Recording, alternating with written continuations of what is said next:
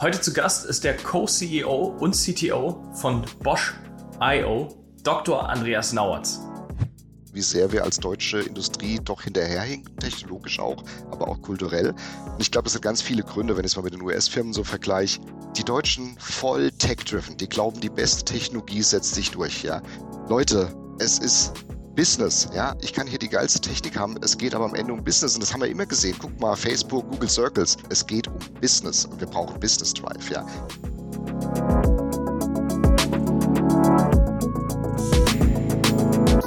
Herzlich willkommen beim Digitalwerk Podcast mit Michel Philipp Marun. Transformation und digitale Erfolgsgeschichten der Handwerks-, Bau- und Immobilienbranche. Was braucht es tatsächlich, um ein erfolgreiches digitales Business aufzubauen? Und was können wir von amerikanischen Unternehmen lernen, damit wir die Lücke endlich wieder schließen? Wie sehr steht uns die deutsche Genauigkeit bei der Entwicklung von neuen Geschäftsmodellen im Weg und können wir diese sinnvoll an anderer Stelle einsetzen? Andreas teilt spannende Insights, von denen wir alle etwas lernen können. Also, ab geht's ins Gespräch. Oft stellen wir uns die Frage, was wir aus anderen Industrien für die Baubranche lernen können. Er trägt nicht nur einen Doktortitel im Alltag, sondern er trägt dazu auch noch ein Hoodie im Alltag. Er verbindet verschiedene Bereiche, Business und die Tech-Welt als Co-CEO und CTO. Ich freue mich, dass er heute dabei ist und wir aus einer anderen Industrie etwas lernen können. Schön, dass du da bist, Andreas. Herzlich willkommen. Vielen, vielen lieben Dank für die nette Anmoderation, insbesondere auch, dass du nochmal rausgestellt hast, dass ich ein Hoodie-Träger bin. Aber du siehst, den habe ich heute nicht an. Es ist über 30 Grad in Stuttgart. Ich muss es mal mit T-Shirt hinkriegen heute. Du siehst, ich sitze hier noch in Jacke, ich äh, sitze in Berlin, also uns trennen ein paar Kilometer. Es ist warm, aber nicht, nicht so warm.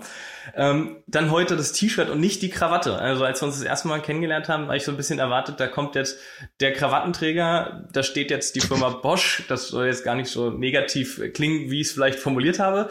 Aber man hat ja gewisse Schubladen und Vorurteile. Die erfüllst du eigentlich so gar nicht ähm, haben wir auch bei unserem Kennenlernen und jetzt haben wir schon ein bisschen miteinander zu tun gehabt in der Vergangenheit, immer wieder festgestellt, dass du so ein Querdenker bist, so ein Querschießer, trotzdem Führungsposition in einem großen Corporate, aber vielleicht erzählst du einfach mal selber so ein bisschen über dich, äh, wo du herkommst und äh, warum du heute als T-Shirt-Träger bei Bosch I.O. bist. Klar, gerne, mache ich. Um, ähm, ja, und ich glaube, ähm, der Amerikaner wird wahrscheinlich äh, in der Tat auch sagen, he sticks out, ja. Also ich falle hier schon ab und zu ein bisschen als äh, Einhorn, Exot, you name it, ähm, auf. Ähm, das ist insbesondere, wenn ich so in unserer Zentrale, wie man das nennt, ich finde auch das Wort schon schön, die Zentrale. Ja. Äh, wenn man da so, äh, das ist super, finde ich, ja. Wenn ich da so rumlaufe, dann sieht man das schon, ja, dass viele, ähm, insbesondere, das ist gar nicht despektierlich gemeint, das kommt einfach aus einer anderen Zeit, aus einer anderen Kultur, viele natürlich im Anzug rumlaufen, dann komme ich da so mit, also kurze Hosen traue ich mich dort jetzt nicht, das wäre jetzt ein bisschen arg heftig, aber zumindest Jeans und Sneaker und halt T-Shirt, wirst du schon manchmal schräg angeguckt, ja. Aber mhm. ich finde auch, die Firma hat mich ja auch eingestellt, um diesen Kulturwandel zu treiben. Wenn ich mich jetzt anpasse, da haben wir nichts gewonnen, ja. Also insofern ähm, sehe ich es auch gar nicht ein, das hier zu ändern, weil ich glaube, dass es Teil meiner Mission ist. Ähm, genau, wo komme ich her? Ähm, das hast du richtig gesagt. Aktuell bin ich der Geschäftsführer und Co-CEO und CTO von, äh, von Bosch IO. Kann ich auch gleich gerne was dazu sagen, was wir so machen. Ähm, habe ursprünglich genau Informatik studiert und da auch promoviert. Aber was, glaube ich, wichtiger ist, ist, dass ich, bevor ich zu Bosch kam, ganz, ganz lange nur für US-Softwarefirmen halt gearbeitet habe. Mhm. Ähm, die längste Zeit eigentlich für IBM, äh, war dort äh, am Ende im Cloud-Bereich äh, tätig, war äh, insbesondere für den Serverless Compute-Bereich verantwortlich oder mitverantwortlich, haben dort äh, ein Produkt entwickelt, das dann auch auf Open Source basiert hat, das sich IBM Cloud Functions genannt hat. Ja, und dieser Wechsel von dieser US-Welt in die deutsche Welt, das war, muss ich sagen, dann schon auch ich hätte ich hätt gedacht, naja, jetzt haben sich halt ein paar Begriffe geändert. Ne? Die nennen das mhm. eine dann nicht mehr A, sondern B. Mhm. Und der Prozess ist ein bisschen anders, aber es war schon ein hartes Aufschlagen auf äh, der Wasseroberfläche, ja, das muss man sagen. Aber es ist halt auch ein tolles Learning. Also ich bin super froh, dass ich es gemacht habe, äh, um mal was ganz anderes zu sehen. Ja. Hast du äh, in der Zeit, als du bei IBM tätig warst, äh, in Amerika gelebt oder warst du in, aus Deutschland heraus tätig? Äh, beides. Ähm, ich habe äh, längere Zeit in den USA gelebt, äh, konkret in Kalifornien. Ähm, gibt schlimmere Plätze auf diesem Planeten. Ähm, Kann ich damals mir vorstellen. Hat man war super. ähm, du bist eigentlich, hast immer geguckt, dass du freitags früh rauskommst aus dem Geschäft und dann bist du irgendwie Yosemite, Lake Tahoe oder Santa Cruz abgefahren. Also das war schon eine geile Zeit ähm, und war auch ein toller Job damals, weil ich am Elmerton Research Center war, wo die halt Grundlagenforschung machen. Ähm, also auch äh, Quantencomputing damals schon reingeguckt. Ähm, Ich weiß noch, dass die Veranstaltungen hatten, wo die quasi Schach gespielt haben mit Atomen, weil sie äh, entsprechende Mikroskope halt da hatten, um sowas machen zu können. Einfach um die, die New Hires, die potenziellen quasi über solche Vorträge zu beeindrucken.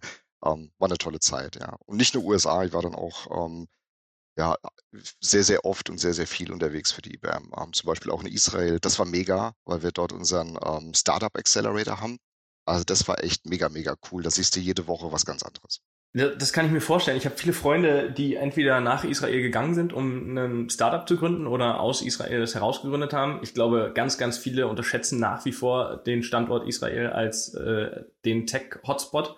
Ähm, aber was, was sieht man da? Also du hast ja wirklich viel gesehen und lass uns vielleicht mal so durch deine Reise durchgehen. Wir waren jetzt gerade im Silicon Valley oder beziehungsweise Kalifornien ähm, und, und jetzt sind wir in Israel gedanklich. Was, was siehst du da für Ideen? Ähm, und dann lass uns den Schritt nachher machen nach, nach Deutschland und, und der heutigen Industrie, wo wir hin wollen.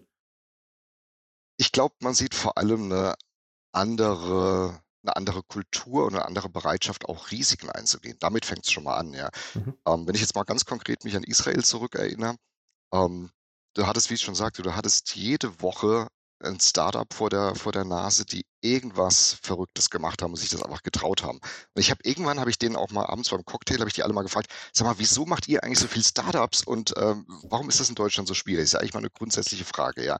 Und die Antwort war total lustig, weil die gesagt haben, naja, vielleicht liegt es ja einfach daran, und sorry, wenn ich das so direkt sage, das war halt einfach die Antwort, dass wir hier so ein bisschen von Problemen, nennen Sie das mal, umgeben sind und wir vielleicht weniger zu verlieren haben. Wer weiß, vielleicht ist ja morgen irgendwo ein Anschlag, wir leben gar nicht mehr. Also das war wirklich die Antwort. Die haben einfach gesagt, wir haben vielleicht eine höhere Risikobereitschaft und wir sind ein super technikaffines Volk. Ja, das kommt halt einfach noch dazu. Mhm. Lustig ist auch, wo sie so ihren Fokus setzen. Ne? Dadurch, dass sie, und ich werde jetzt nicht über den Mossad reden, aber dadurch, dass sie natürlich auch militärisch sehr stark sind, ähm, die machen unheimlich viel halt im Sicherheitstechnologiebereich, ja. Und viele kommen auch äh, aus dem militärischen Bereich, ja, und machen dann dort ihre Startups. Und auch die Use Cases sind anders. Ich gebe dir mal ein Beispiel, das finde ich aber noch, also als der Pitch damals angefangen hat, dachte ich, von was redet der Mann? Der fing halt an und sagte, ja, du weißt ja, wie es ist, wir haben ja hier in Israel öfter mal Luftalarm. Da denkst du, oh ja, okay, das, ist, das wird jetzt ein interessantes Szenario. Und ähm, jetzt gibt es aber natürlich auch Leute, die sind taub ähm, und die kriegen das ja gar nicht mit. Und dann sitzen die zu Hause und es ist Luftalarm und ähm, ja, blöde Situation. Und aus solchen Sachen, die wir als Deutsche vielleicht auch gar nicht äh, so gut nachvollziehen können, weil wir selten Luftalarm haben, zum Glück, entstehen dann mhm. Geschäftsideen. Mhm. Das heißt, die haben ein äh, Gerät entwickelt, später dann auch als App, das kontinuierlich die Umgebungsgeräusche aufnimmt und dann Lichtsignale oder per App dann halt entsprechend das Klingeln auf dem Handy auslöst. Äh, Lichtsignale zum Beispiel rot blinken für Luftalarm und dann haben die quasi durch die Umgebungsgeräusche, die sie aufnehmen, Machine Learning hinten dran geschnallt und dann ähm, noch viel mehr erkennen können mit der Zeit. Nicht nur Luftalarm, sondern es klingelt an der Tür, eine Fensterscheibe ist zerbrochen, weil jemand gerade einbricht, der Wasserkocher kocht, das hat an der Tür geklingelt. Das ist total krass. Das heißt, durch diese ganze Observation der Geräusche und das Machine Learning hinten dran haben die ein ganzes Ecosystem an Services aufgebaut, das dich halt über entweder Emissionen von Lichtsignalen im Haus oder ähm, Nachricht auf dein Handy darüber informiert, was gerade abgeht, weil du taub bist. Ja, das kam aber aus der Idee des Luftalarms. Und so Dinge machen die. Und die haben eine ganz andere Risikobereitschaft und sind halt super technikaffin und das treibt das Ganze an. Wir suchen uns ja oftmals Probleme, ähm, auch die wir durch Digitalisierung dann beheben können. Ähm, klingt eher andersrum bei denen, die haben echt ein Problem und Digitalisierung unterstützt, ist kein Selbstzweck. Ähm, super, super, super cool. Ähm, total anderer Use Case als, als das, was wir äh, sozusagen hier natürlich vor der, vor der Flinte haben bei uns. Ähm, was war so der nächste Schritt? Also jetzt ist ja eigentlich das, was du beschreibst, Freitag surfen, dann mal nach Israel, Startup sehen, äh, Kultur. Warum jetzt dann doch wieder Stuttgart und äh, dann zurück zu Bosch und im deutschen Corporate? Ja, verdammt gute Frage. Ähm, ich glaube, das sind ganz, ich glaube, das sind mehrere Gründe, ähm, um ganz ehrlich darauf zu antworten. Ich glaube, das eine ist, du merkst im Ausland dann irgendwie schon auch, dass du ganz schön deutsch bist. Also, weißt du, wenn du kein normales Brot mhm. kriegst oder nur Toastbrot den ganzen Tag und äh, auch keine Leberwurst mehr, dass du merkst echt, wie deutsch du bist, ja. Oder so in den USA so ganz anders. Ich gehe zum Beispiel super gerne wandern und ich finde es auch total schön, aus dem Haus zu gehen und auf einem Gehweg in Rewe zu laufen, ja der Amerikaner wird wahrscheinlich rechts ranfahren und fragen, ob mein Auto eine Panne hat, warum ich hier rumlaufe, ja. Und welcher Gehweg überhaupt, ja. Also es ist schon, man merkt auf einmal, wie, äh, wie, wie deutsch man ist, das ist das eine. Okay. Ähm, okay. Man vermisst natürlich irgendwann auch mal sein soziales Umfeld, das ist vielleicht das zweite. Und jetzt muss man natürlich auch sehen, ähm, ich war ja dann wieder in Deutschland zurück. Und wenn du in Deutschland für ein amerikanisches Unternehmen arbeitest, dann ist irgendwann Ende der Fahnenstange. Das ist der nächste, das ist der nächste Aspekt. Also zum einen, während du im mhm. Ausland bist, merkst du, dass du vielleicht doch auch mal wieder Heimweh kriegst, ist einfach so, ja. Und wenn du dann wieder in Deutschland bist, immer noch für das amerikanische Unternehmen, dann merkst du, okay, du bist jetzt, das war die letzte Rolle, die ich bei IBM hatte, bist jetzt äh, Program Director und SDSM und ja, da wird vielleicht auch noch eine Stufe gehen, aber irgendwann müsstest du halt ins Headquarter oder zumindest nach USA, weil dort die wichtigen Stellen vergeben werden. Das wurde mir klar. Und deswegen habe ich gesagt, naja, die einzige Möglichkeit, wenn du weiter willst, das zu fixen, ist, du musst ins Mutterschiff. Und ins Mutterschiff heißt natürlich, du brauchst eine Firma, die ihr Headquarter in Deutschland hat, ja. Und das gepaart ja. mit auch einfach mal zu wissen, wie es in einem Nicht-IT-Unternehmen eigentlich läuft, das nicht mal eine AG ist, wo es nicht nur um Stakeholder Value geht, ja, ähm, das fand ich halt schon spannend, ja. Klar, ich habe nicht ganz genau gewusst, auf was ich mich da so einlasse und was da alles so kommen wird, ja. Mhm. Ähm, aber mhm. das habe ich auch schon gesagt, äh, auch jetzt im Nachgang war das eine super Entscheidung, weil es einfach auch ein super Learning ist. Aber das waren die Antreiber. Okay, ja, absolut menschliche und faire Punkte. Also ist ja total, total offen. Manchmal kommt ja da auch die riesen Story äh, behind, aber einfach menschlich. Äh, jetzt, jetzt, jetzt bist du bei Bosch und ich habe es ja auch anmoderiert. Wir reden nicht über Bosch.com, sondern über Bosch.io. Also uns verbindet ja zwischen Digitalwerk und Bosch eine ganze Menge. Unterscheidet zwar auch eine gewisse Größenordnung, aber jedenfalls die Endung äh, hinter dem Punkt ist ein IO. Ähm, bei uns auch, digitalwerk.io, bei euch auch so. Was, was macht ihr? Weil ich glaube, ganz viele kennen halt Bosch. Wenn sie in ihre Küche gehen, dann steht da vielleicht eine Waschmaschine oder im Hauswirtschaftsraum oder ein Herd, also das heißt die ganzen Haushaltsgeräte. Vielleicht kann ich mir noch vorstellen, äh, als, als Privatnutzer, dass da Navi-Thematiken oder so, glaube ich, hat man vielleicht schon mal gehört in der Automotive-Industrie. Äh, da musst du mich aber gleich aufschlauen und unsere Zuhörer. Aber was noch? Also und was macht jetzt konkret Bosch IO? Ähm, vielleicht eins vorweg. Also Bosch, das muss ich auch sagen, ist echt ein krasser Laden. Das kann ich echt nicht anders ausdrücken. Ja, und das macht es auch aus. Also das ist so ein Gemischtwarenladen und das, das ist so spannend. Ja, also mir war das ja auch nicht klar, bevor ich hier reinkommen bin, mit was die sich alles beschäftigen. Ja, das ist schon recht. Die meisten Leute denken an Kühlschrank und vielleicht noch eine Bohrmaschine. Ja, mhm. aber wir haben zum Beispiel auch so äh, Geräte wie Vivalytic. Das ist ja. der schnellste Corona-PCR-Test, genau. den, den ja, voll krass, den es halt gibt, ja. Ähm, und äh, da ist natürlich auch viel Software drin. Ähm, wir machen unheimlich viel im Automotive-Bereich. Wir machen unheimlich viel im Healthcare-Bereich im Allgemeinen. Ähm, insofern die Breite ist das, was es ausmacht. Und wenn du das jetzt auch mal vergleichst, wenn du für ein amerikanisches Softwareunternehmen arbeitest, dann entwickelst du Software, du siehst aber eigentlich nicht, wo die am Ende landet. Das heißt, du machst eher so Mittelware, aber du siehst nicht, dass sich ein mhm. Roboter bewegt, dass mhm. sich deine Entwicklung in einem Fahrzeug wiederfindet dass du etwas beigetragen hast, dass dieses mhm. gerät in der Lage ist, Corona zu erkennen. Und jetzt muss ich sagen, ich sage immer, we make real world things move. Und das ist cool, weil das, was ich mache, sorgt dafür, dass sich wirklich was in der Physical World bewegt. Und das ist schöner wie so ein J-Unit-Testcase, mhm. der durchläuft und dann ist der halt grün. Ja, also auch tolles Gefühl, dass jetzt der Testcase durchläuft. Aber so ein Roboter, das bewegt es halt einfach spannender, ja. Ähm, was macht die IO? Absolut. Ähm, ich versuche es mal ganz kurz zu halten. Also wir sind eine dieser tausenden Einheiten in, diesem, in, dieser, in dieser Gruppe und wir sind eine der Software-Einheiten. Ähm, das heißt, wir mhm. haben den Auftrag Bosch auf der Reise der Digitalisierung, ähm, vor allem rund um das Thema AIoT, ähm, ein bisschen sperriger Begriff, ähm, voranzutreiben. Das heißt, wir haben so knapp 1000 Leute, das sind alles so Software-Experten, ähm, aber auch Spezialisten, die sich mit äh, digitalen Geschäftsmodellen zum Beispiel auskennen und wir sind in Deutschland an drei Standorten, ähm, haben dann noch einen Standort in Asien und einen in Bulgarien. Und im Prinzip kann man das, den Laden in zwei Bereiche teilen. Ne? Du hast zum einen hast du Beratung und Project Delivery Geschäft, machen wir zusammen mit den Kunden halt einfach Digitalisierungsprojekte. Und dann haben wir einen Produktentwicklungsbereich, wo wir so zum Beispiel einen IoT-Stack haben, damit du Geräte einfach anbinden kannst an ein Backend und dann diese Flotte von Geräten managen kannst oder die Daten, die die senden, analysieren kannst. Jetzt, du hast gerade, bevor wir da weiter einsteigen, noch eine, eine Kennzahl gesagt. Äh, ihr seid in, in der Gruppe oder Sparte Bosch IO knapp 1000 Mitarbeiter. Ja. Wie, wie lange gibt's Bosch IO? Wir wurden gegründet vor jetzt äh, ja, knapp drei, äh, ungefähr drei Jahren. Ähm, aber es gab eine Vorgängereinheit. Also es ist eine lange Geschichte. Jetzt hast du okay. das Westminster Oha, oha, okay. Dann, dann genau. nehmen wir die Kurzfassung. Also das heißt, ich, ich war nämlich gerade so, ne, so typisch KPI-driven. Drei Jahre existiert diese Sparte, 1000 Leute. Das ist ja eine Skalierung. Das legt ja nicht mal ein Startup hin. Aber es gab eine Vorunit, das ist eigentlich so die. Ja, ja. Okay, es, gab, okay. es, es gab eine Vorunit, okay, genau. alles, alles klar. Ähm, dann, dann zurück, dann lass uns da gar nicht so weit reingehen. Ähm, dann zurück Ähm, AIoT. Also ich glaube, IoT kennt man auch in der ähm, Bau-, Immobilienplanungsbranche. Ähm, das ist, das ist absolut kein, glaube ich, kein Fremdwort mehr. Ähm, wenn nicht, dann einfach nochmal googeln und dann wieder zurück hier in den Podcast reinhören. Aber was genau bedeutet AIoT? Ähm, Okay, ich versuche ich versuch's mal kurz zu erklären. Also im Prinzip logisch, der Name lässt sich schon so ein bisschen äh, ableiten, AI, ne? äh, Artificial Intelligence. Also es ist das Internet der Dinge und vermischen es jetzt quasi mit äh, künstlicher Intelligenz. Und warum machen wir das? Das ist ja die Frage. Ne? Was, was ist denn damit gemeint? Und vielleicht kann man es an einem Beispiel dann auch erklären. Es ist ja ganz toll, dass wir jetzt alle irgendwie in der Lage sind, äh, Geräte netzwerkfähig zu machen. Und die mhm. Geräte können jetzt ins Internet telefonieren. Deine Bohrmaschine kann ins Internet telefonieren, dein Kühlschrank kann ins Internet telefonieren und äh, alle anderen Geräte auch. Ist ja super. Ähm, aber das Einzige, was da passiert ist, das Gerät wird teurer. Ist irgendwas eingebaut worden, dass das ich, das jetzt kann. Ich, ja. ich habe auch mir immer die Frage gestellt, warum äh, der Akkuschrauber immer teurer wird jetzt. Ne? Also jetzt weiß was, was, jetzt weiß ich. Weil der kann okay, jetzt, der, der kann, jetzt mit dem Internet reden. Früher konnte man immer, ich erinnere mich an meine Kindheit zurück, kurz ähm, E.T. nach Hause telefonieren. Den Film wirst du wahrscheinlich äh, noch, noch Absolut. kennen. Ähm, jetzt kann das auch meine Bohrmaschine. Jetzt sind wir also eigentlich da, wo wir alle hinwollen. Über Metaverse sprechen wir gar nicht, weil das kann die Bohrmaschine auch. Die hat auch schon Avatar wahrscheinlich im Metaverse.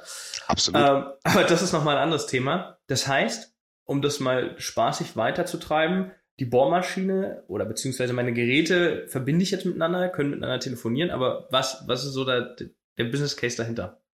Ja, genau, das ist nämlich der Punkt. Ne? Da, also jetzt hast du das Gerät teurer gemacht, es wird ja eigentlich sogar noch schlimmer. Jetzt fängt das Gerät wirklich an, mit einem Backend, also irgendeiner Cloud wahrscheinlich, ne, zu reden. Das heißt, es fängt auch an, Daten abzulegen. Jetzt wird es ja noch teurer. Irgendjemand muss ja den Storage bezahlen. Immer noch kein Mehrwert entstanden. Mhm. Und das ist genau das Problem, ja. Äh, wir machen die Geräte teurer, wir fressen Storage und dann bleiben 99 Prozent der Daten nutzlos rumliegen, ja.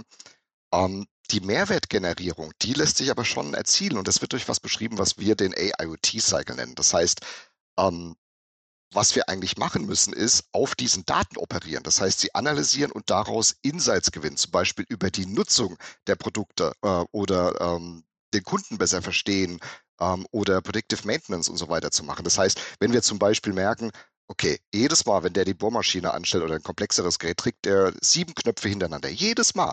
Dann mhm. sollte man vielleicht irgendwann mal auf die Idee kommen, einen Knopf zu machen, der automatisch diese sieben Knöpfe drückt. Ja, solche Dinge zu lernen. Da entsteht dann ein Kundenmehrwert und dann kauft er das Ding halt auch, weil es halt immer besser wird, weil wir aus der Nutzung und der Analyse, was ich eben dargestellt habe, quasi lernen. Und wenn man das jetzt mal so so ein bisschen weiter treibt, dann kann man sich so Sachen am, äh, vorstellen, zum Beispiel im Automobilbereich. Ganz konkret, unsere Fahrzeuge, die haben ja Kameras. Ne? Mhm. Ähm, und damit können die kontinuierlich die Umgebung scannen.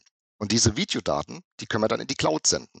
Mhm. Und dann machen wir genau das, was ich gesagt habe. Jetzt beginnt der AIoT-Cycle. Dort ist eine AI, die AI analysiert die Videodaten, wir erkennen Spuren, Straßenschilder und auch das Verhalten anderer Verkehrsteilnehmer und lernen daraus.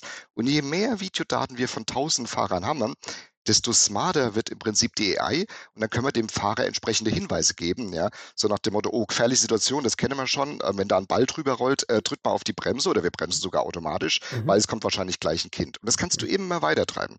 Da hast du vielleicht noch ein akustisches Messgerät drin, das die Umgebungsgeräusche aufzeichnet, dann senden wir noch die Audiodaten in die Cloud und dann merken wir irgendwann, oh, das Geräusch kennen wir aber, das ist ein Einsatzwagen. Der Typ hängt wieder am Telefon, der Fahrer. Mhm. Wir geben ihm jetzt mal ein drastisches Hinweis, vibrierendes Lenkrad, Anzeige im Display, dass er doch vielleicht mal bitte links ranfahren soll oder rechts ranfahren soll, je nachdem, wo er ist. Mhm. Das heißt, diese, dieses kontinuierliche Scan, das Sammeln der Daten über Video oder Audio im Fahrzeug, reinschieben in die Cloud, aus der Gesamtdatenmenge aggregiert über alle Fahrer lernen und dann daraus wieder Informationen an den Fahrer zurückgeben. Das ist so ein typischer AIoT-Cycle-Case. Ja, ich glaube, also glaube, jetzt hat jeder verstanden. Unser heutiger Partner Planradar bietet eine digitale Plattform für Dokumentation, Aufgabenmanagement und Kommunikation bei Bau- und Immobilienprojekten. Dank der Plattform können ganze Teams, angefangen bei Planern, Architekten, über Projektmanagern, Bauleitern, aber auch Eigentümer oder Facility Manager die Qualität ihrer Projekte steigern, Kosten senken und ihre Arbeit schneller erledigen. Die Software bietet unglaublich viele Funktionen und wird bereits von weltführenden Bauunternehmen bis zum Einzelunternehmer erfolgreich eingesetzt. Alles, was du brauchst, um direkt auf der Baustelle Mängel zu erfassen und auf dem Plan punktgenau einzutragen, Teammitgliedern Aufgaben zuzuweisen oder wichtige Informationen im digitalen Bautagebuch zu dokumentieren, ist ein Smartphone oder Tablet. Natürlich ausgestattet mit deinem Planradar-Account. Das Ganze kannst du kostenlos 30 Tage lang testen.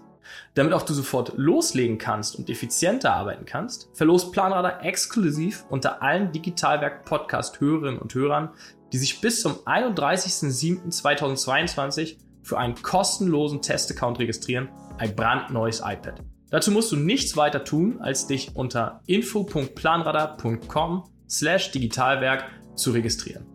Also jetzt kostenfrei unter info.planradar.com slash digitalwerk bis zum 31.07.2022 registrieren, gewinnen und loslegen. Jetzt haben wir ein neues Buzzword äh, in den Markt geschickt, hier bei uns jedenfalls, für die Bau- und äh, Immobilienhandwerksindustrie. Aber ich glaube, jetzt hat jeder das verstanden und kennt wahrscheinlich jeder aus seinem Auto. Ich kenne es aus meinem Auto. Äh, wenn in der Kamera manchmal erkannt wird, dass im Hintergrund jemand vorbeiläuft oder fährt, dann macht das Auto im, bei, bei 3 kmh, 5 kmh eine Vollbremsung. Ich krieg halt einen mega Schreck, aber jedenfalls ist der hinter mir nicht überfahren worden, ähm, weil man im toten Winkel nicht gesehen hat. Also gutes, gutes Tool, wenn wir bei dem jetzt nochmal bleiben. Was mich noch interessieren würde, du hast gerade gesagt, ihr macht ganz klassisch ja auch Projekte mit Kunden, also extern, ähm, aber ihr, wenn ich das richtig verstehe, unterstützt auch die eigenen anderen Bosch-Units. Ja, das ist sogar der Fokus, um ganz ehrlich zu sein. Okay. Also wir, wir haben den Fokus äh, in den letzten Monaten sogar ein bisschen geschiftet, weil wir so einen hohen Bedarf haben auch ähm, intern. Also ich habe ja gesagt, wir sind die Einheit oder eine der Einheiten, die Bosch auf der Reise der Digitalisierung begleiten soll. Und das heißt natürlich, gerade so eine Einheit wie Thermotechnik, Power Tools, ähm, Building Technologies, ja, die brauchen uns natürlich, klar haben die auch eigene Kompetenzen, ja, mhm. äh, in dem Bereich, aber vor allem, die haben vor allem das Domainwissen. Also hier wird's spannend. Ne? Den brauche ich ja nicht zu erklären, wie man jetzt Gebäudetechnik macht. Den brauche nicht, ich nicht zu erklären, äh, wie, eine, wie eine Wärmepumpe funktioniert oder wie man eine Bohrmaschine baut. Das können die seit Dekaden und das können die richtig gut. Mhm. Aber richtig geil wird's halt, wenn wir zusammenkommen. Das heißt, ich IT-Nase mit meinem Team und die Building Technologies Leute zusammen und dann kann man halt dann kann man halt was Cooles erreichen, ja. Und deswegen haben wir gesagt, lass uns mal auf den internen Markt, da ist genug Bedarf, äh, mhm. fokussieren mhm. und denen helfen voranzukommen. Ja.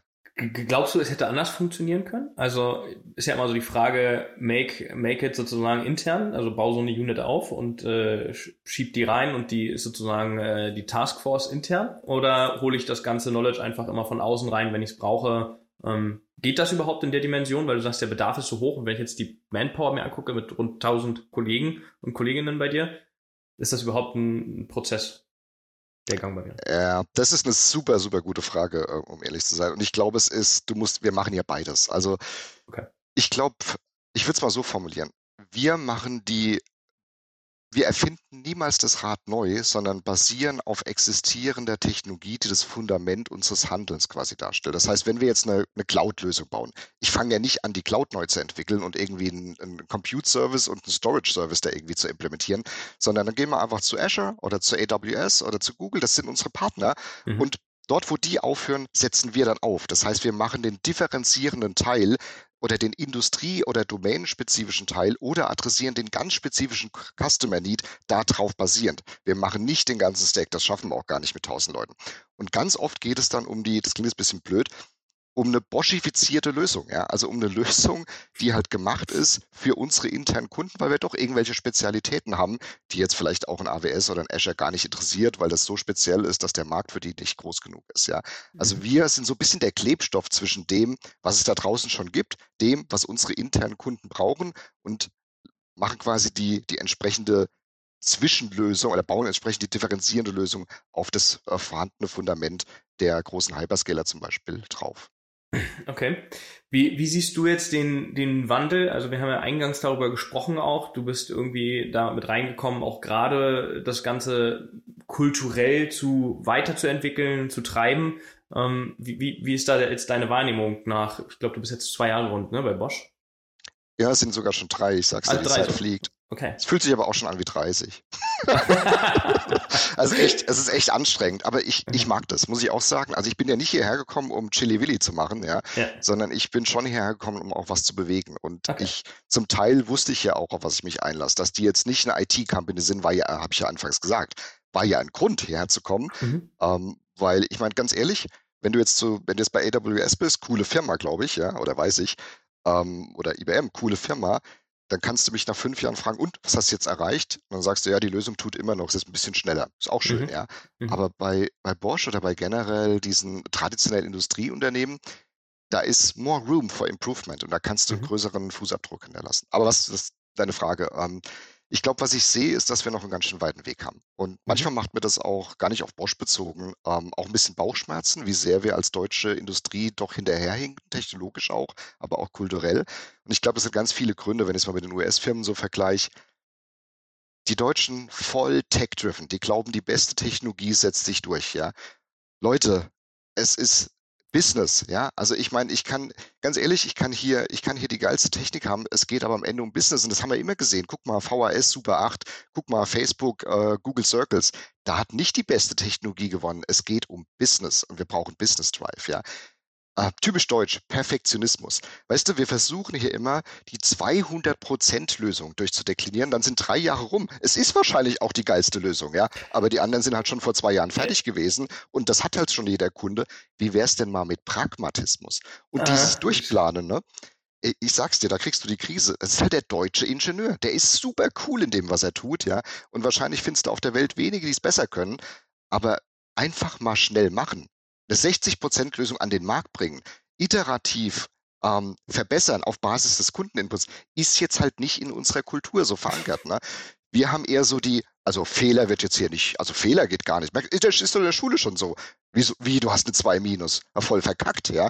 Ähm, und in der, in der amerikanischen Kultur ist das halt, ja, ein B ist jetzt nicht so super, aber kannst ja daraus lernen. Ja, die haben eher so dieses Lernding, ja. Und ja. dann kommt noch was anderes Deutsches hinzu. Ich glaube, es ist sehr menschlich, aber ich glaube, es ist besonders deutsch und ich glaube, es ist super krass schwäbisch sogar. Ich, ich komme nicht aus Schwaben, ich darf das sagen.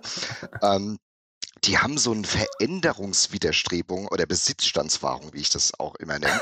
Also klar, für jeden Mensch ist Veränderung ist immer schwer und raus aus der Komfortzone. Aber ich glaube, wir Deutschen sind da noch richtig gut drin, ja.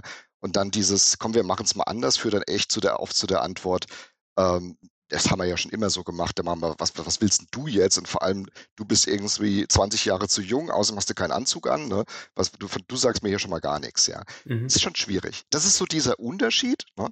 Und dann gibt es das Kulturelle, wenn wir darüber nochmal vielleicht kurz reden wollen. Ähm, meine, du kennst bestimmt diesen Spruch, oder? Culture Eats Strategy for Breakfast. Kennst du den? Ja, absolut, absolut. Ich würde jetzt noch weiter so eine Sprüche droppen, die kommen ja nicht von irgendwo. Äh, da bin, da bin ich voll bei dir. Bevor wir da tiefer einsteigen, ja. Äh, ich bin da voll auch bei dir, dieses Thema, diese Veränderung. Und jetzt kommen wir auch zu dem Punkt, was können wir aus der Bau-Immobilienbranche quasi mitnehmen von dem, was du gerade erzählst. Und das ist dieses 100% Perfektionismus. Ich glaube ja, wir haben in Deutschland ein super, super großes Potenzial. Ähm, Gerade wieder hier auch in die Richtung, was wir ne, nach, nach dem Zweiten Weltkrieg hier die, die goldenen Jahre ähm, gebaut haben. Warum gibt es den deutschen Mittelstand und so weiter? Das haben wir lange vergessen, weil es hat ja lange auch funktioniert. Never change the running system, ne, by the way. Ähm, und jetzt aber haben wir irgendwie vergessen, dass diese Ingenieurskunst in der Tech-Welt oder neue Businessmodelle eben nicht ganz so wichtig ist, diese 110% Lösung zu bauen, sondern eben zu sagen, wir gehen an den Start, das was du, ich brauch's nicht wiederholen, aber das ist, ich merke es ja in der Industrie, wo, wo, worüber wir hier sprechen, noch massiver, noch, da ist so viel Konservativität drin einfach, dass es ähm, schon manchmal erschlägt und ich versuche ja jetzt den Leuten, die uns wieder zuhören, die gerade an solchen Projekten arbeiten, zu sagen, wir, wir wollen uns ja auch verändern. Das haben wir alle gemerkt, alle sind ja aufgewacht. Mhm. Die Frage ist ja, was müssen die tun und wie kriegen wir den Schub dahin, dass nicht 110 die es ja eh schon nicht gibt, aber wir wollen die 110, nicht notwendig sind, um den Go Live loszutreten. Wie kriegen, kriegen wir das kulturell? Du kannst das bei 1000 Leuten beeinflussen, aber wie kriegen wir das übertragen auf die Branche? Was muss, was muss passieren? Ja, gute, gute Frage und das ist äh, auch sehr schwierige Frage. Das ist übrigens perfekt erklärt. Ne? Wir haben wir haben so viel Domänenwissen aufgebaut über die Karten. Deswegen ist es für die Leute vielleicht, wir waren ja auch super erfolgreich. Guckt ja mal die deutsche, deutsche Automobilindustrie an, ja, zum, als Beispiel, ja da ist ja noch schwerer zu erklären, dass wir jetzt was ändern müssen, weil die sagen, was willst denn du jetzt? Ich habe hier 40 Jahre, 50 Jahre Geschäft reingeholt, jetzt kommst du hier in der Nase um die Ecke und willst mir erzählen, wir sollen was anderes machen. Ist auch, verstehe ich total, ist auch schwierig, ja. Ich glaube, es fängt wirklich mit Kultur an. Ich glaube, wir mhm. müssen umerziehen und da, da sind die Führungskräfte jetzt auch erstmal gefragt, ja. Mhm. Ähm, aber da muss ich ja die schon um, also da muss ich ja bei denen schon den Shift machen. Und das ist ja schon schwer genug bei den Führungskräften, weil wenn ich seit 20, 30, 40 Jahren, das ist ja keine Seltenheit, im Unternehmen tätig bin, weil wir sind ja alle treu gewesen dem Arbeitgeber, ähm, mhm. da, da jetzt die, diesen Mind-Shift zu, zu starten. Naja, vielleicht musst du auch einfach von außen einstellen. provokante These, ja. Vielleicht, also mhm. die Frage ist ja, wie schnell willst du das machen? Willst du das äh, ich drücke es jetzt mal böse aus, willst du das Problem biologisch lösen? Und du wartest einfach, bis eine neue Generation nachkommt, ja. Ähm, und damit sage ich übrigens nicht, das ist mir ganz wichtig, dass irgendwie ältere Kollegen irgendwie schlechtere Leistungen, die kommen aus einer anderen Welt, die haben ganz andere Skills, die sind super cool, aber du brauchst, du brauchst halt beides, ja. Und dementsprechend ähm, brauchst du vielleicht auch jüngere Leute oder Leute, die du bewusst von außen reinholst, die aus der anderen Welt kommen, die vielleicht aus US, lange in USA waren, die lange für US-Firmen gearbeitet haben, die IT aufgewachsen sind, die Digital Natives sind, die so ein bisschen, das, das schafft nicht einer. Wir brauchen viele ja, davon. da bin ich bei dir. Das, das ist halt der Punkt, ja. Jetzt, jetzt meine These dahinter ist ja, dass ganz, ganz vieles, äh, ganz viele Menschen mit solch einem unglaublichen Wissen, weil wir bauen ja auch perfekt nicht nur Autos, sondern auch Gebäude, wie kaum ein anderer in der Welt. Also das sind ja zwei große Industrien, die, glaube ich, jeder auch als Privatperson nachvollziehen kann mit der Qualität. Ähm, dass viele einfach auch mit dem Knowledge als wirkliche 110%-Geber in große Companies, US-Konzerne oder israelische Firmen anfangen zu arbeiten. Aber da ist jemand an der Führung, der sagt, wir machen Business. Du brauchst bei uns, von euch haben wir 10%.